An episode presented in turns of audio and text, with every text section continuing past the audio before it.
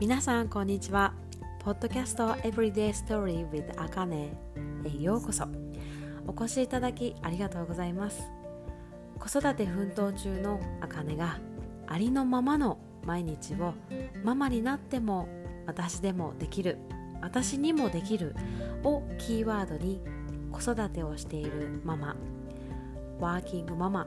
これから結婚や妊娠を望んでいる方に少しでも毎日をワクワク生き生き過ごせるスパイスになれるよう配信しています。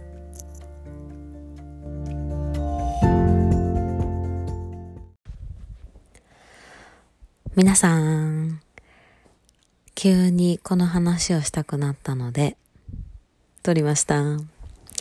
最近ちょっとワークショップに参加することがあってあの私のポッドキャスト講座の、もう師匠、もう師匠ですね。あかねさん。ユニークでええやんっていう内容で、あの、話をされてたんですけど、他にもあの、えみこさん、コーチえみさんのワークショップも参加してたんですけども、型にはまった、こう、なんて言うんですか？あの、やり方？私、こう指示してもらわないとできませんとか、うーん、昔から型にはまれなかったんですよね。まず、みんなと一緒が嫌。みんなやってるしやらなきゃいけない。小学校、例えば美術、電子簿書きましょうとかね。桜の木書きましょうとか。鉛筆書きましょうとかね。私は、自分が変わってると思ってたんで、あまり人に言えなかったんですけど、なんで書かなあかんのとかね。私は書きたくないから書かなくてよくないって。私は、それより鉛筆の影はどうやって書いたらいいんだろうとか、遠くから見て鉛筆の細さってどういう感じで書いたらいいんかなとか、そういうタイプだったんですね。だから、例えばみんながフリフリのスカート履いてるし履きたいとか、思わなかったんですよね。でも、よくよくよくよく考えたら、自分自身、自信がなかったんですよ。自信が。自信がなかったっていうのを気づいたのが、実は今、今なんですよね。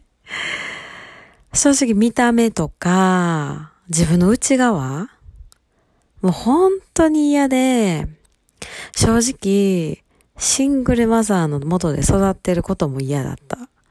お父さんが、いい品っていうことを、なんか、なんていうんですかね、こう、かわいそうやなとか、言われんのも嫌やった。けど嫌って言ったらあかんし我慢しとこか。我慢しとこかから、私はこうしとかなあかんねや。で、もう塞ぎ込んでしまったところから自信がなくなったっていうのもあったと思うんですね。なので、あのー、そこの部分だけは、なんか肩にはまりたくなかったって意地やったんかな。意地でも私は書いたら変ぞ、みたいなね。まあ、そんなこと言うて怒られんの嫌だったんで書いてましたけど、それがずっと正直、今もあります。けど、参考になるとかね、モデリングしたらいいよっていうのも、まあ、私もビジネスコーチつけたりしてるので、聞いてて、そうやなって。それをやって私なりにアレンジしたらいいんや、イエーイっていう感じのポジティブなタイプなので、もうそれはそれで OK なんですけど、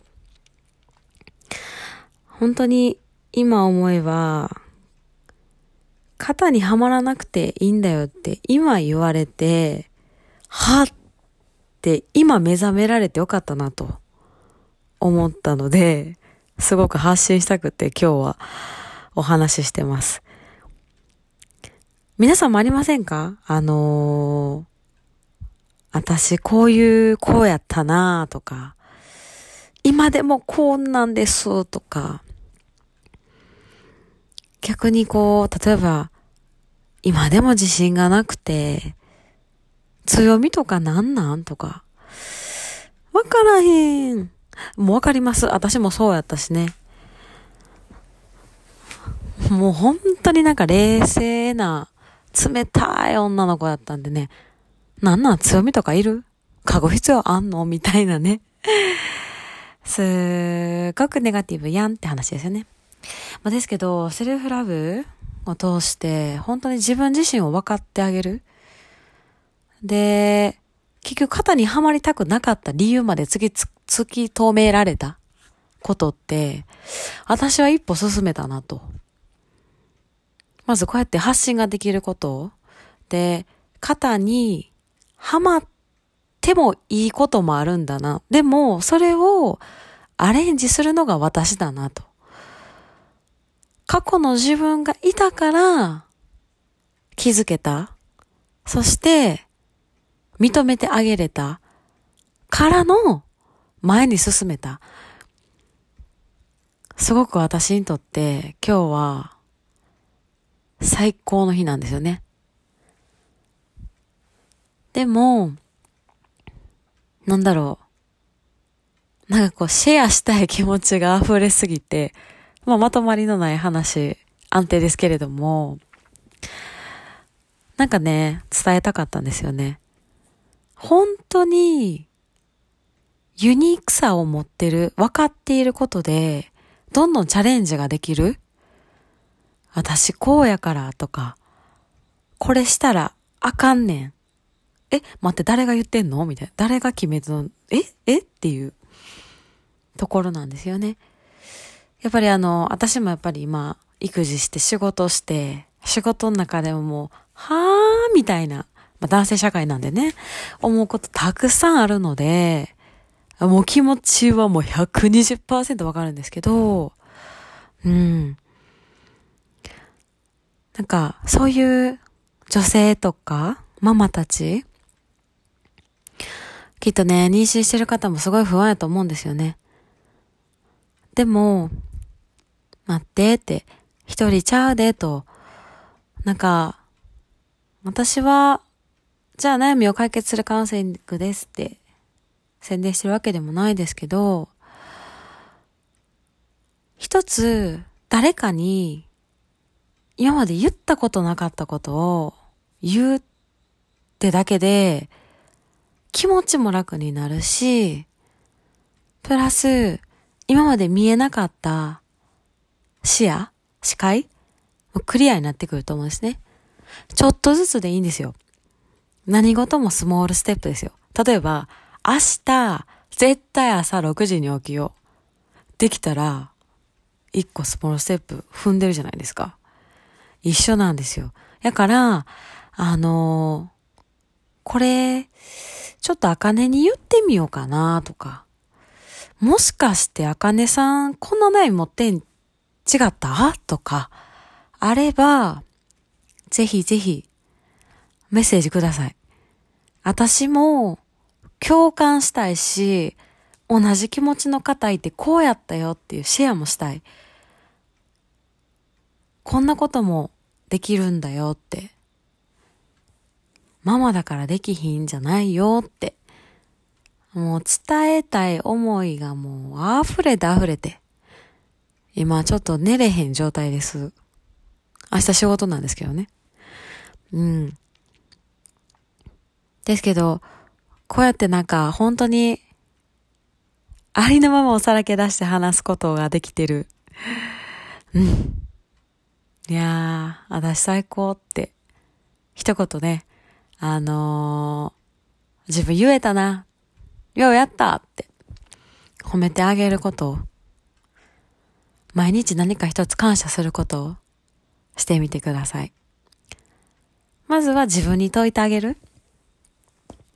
なんであの時こんな気持ちあったんやろうとか、まずそっからでいいと思うんですよ。そっからね、意外とね、気づかへんかったことに気づけるんですよね。いやー、すごーいってなります。新たな私みたいなね。うん。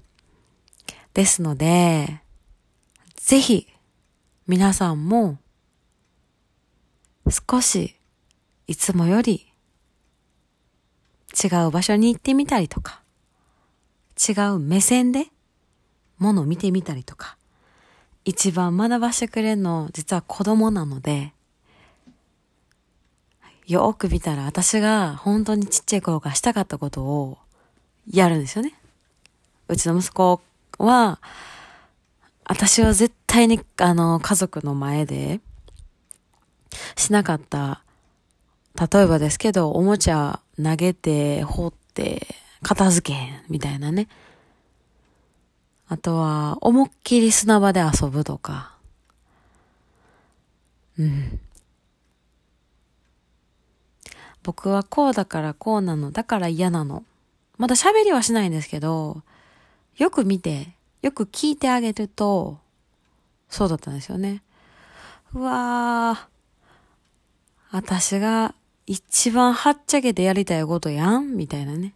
そっからいろいろと気づかされる部分があるので、意外とね、今かけてるメガネを外してみると、びっくりするぐらい楽しいことが待ってます。なんや、肩にはまらへん、はまる話してたのに、最後こんな話になりましたけど、でも、言いたいことは言えたはず。うん。ぜひ、皆さんも、一個、自分の心に尋ねてみてください。では、良い一日を。